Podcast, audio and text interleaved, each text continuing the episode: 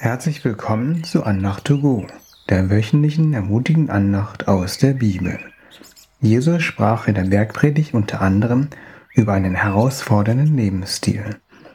Besonders schwer für mich ist es, meine Feinde zu lieben und für die Menschen zu beten, die gegen mich sind oder mir das Leben schwer machen. Ist das auch schwer für dich? Hat Jesus andere Dinge gesagt, die nicht einfach für dich sind? Darüber sprechen wir heute in dieser Andacht. Wir befinden uns in einer Reihe über das Vaterunser. Heute denken wir über Dein Wille geschehe nach. Was beten wir eigentlich, wenn wir dies sagen? Jesus lehrte das Gleichnis vom verlorenen Schaf.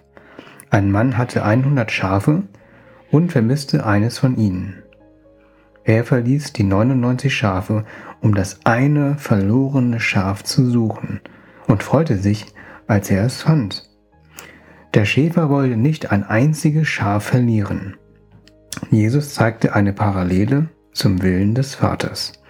In Matthäus 18, Vers 14 sprach Jesus, Ebenso will euer Vater im Himmel nicht, dass auch nur einer, und sei es der geringste, verloren geht.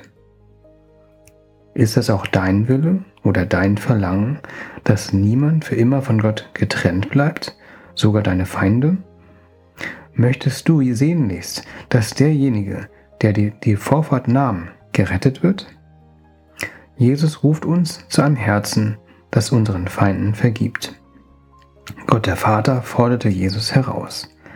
Kurz bevor Jesus festgenommen und gekreuzigt wurde, durchlebte er eine der schwersten Situationen seines Lebens. Jesus betete zum Vater in Matthäus 26, Vers 39b. Mein Vater, wenn es möglich ist, dann lass den Kelch an mir vorübergehen und erspare mir dieses Leiden. Aber nicht, was ich will, sondern was du willst, soll geschehen. Im Prinzip betete Jesus, dein Wille geschehe. Als Jesus am Kreuz hing, kurz bevor er starb, sprach der Sohn Gottes in Johannes 19, Vers 28b, Ich habe Durst. Jesus hatte nicht nur den bitteren Kelch angenommen, sondern sein Herz verlangte danach, den Kelch zu trinken. Das ist der Schlüssel, den wir von Jesus lernen können. Wo in deinem Leben fordert dich Gott heraus, deinen Willen abzulegen und seinen Willen anzunehmen? Es folgt eine kurze Pause, in der du über diese Frage nachdenken kannst.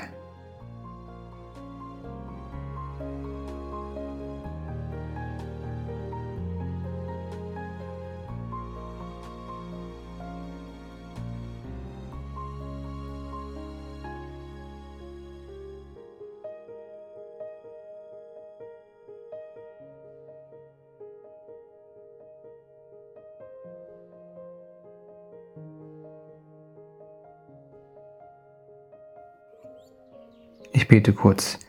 Jesus, danke, dass du es vorgemacht hast, deinen Willen abzulegen und den Willen des Vaters anzunehmen. Schenke uns dasselbe Herz, das sich nach Gottes Willen sehnt. Gib uns denselben Durst, den du am Kreuz spürtest, dass niemand verloren gehen soll. Amen. Danke, dass du zugehört hast. Ich wünsche dir eine gesegnete Woche in der du deinen Willen unter Gottes Willen stellen wirst und du dem Vater hilfst, verlorene Schafe zu finden. Bis zum nächsten Mal. Auf Wiederhören, dein Kai.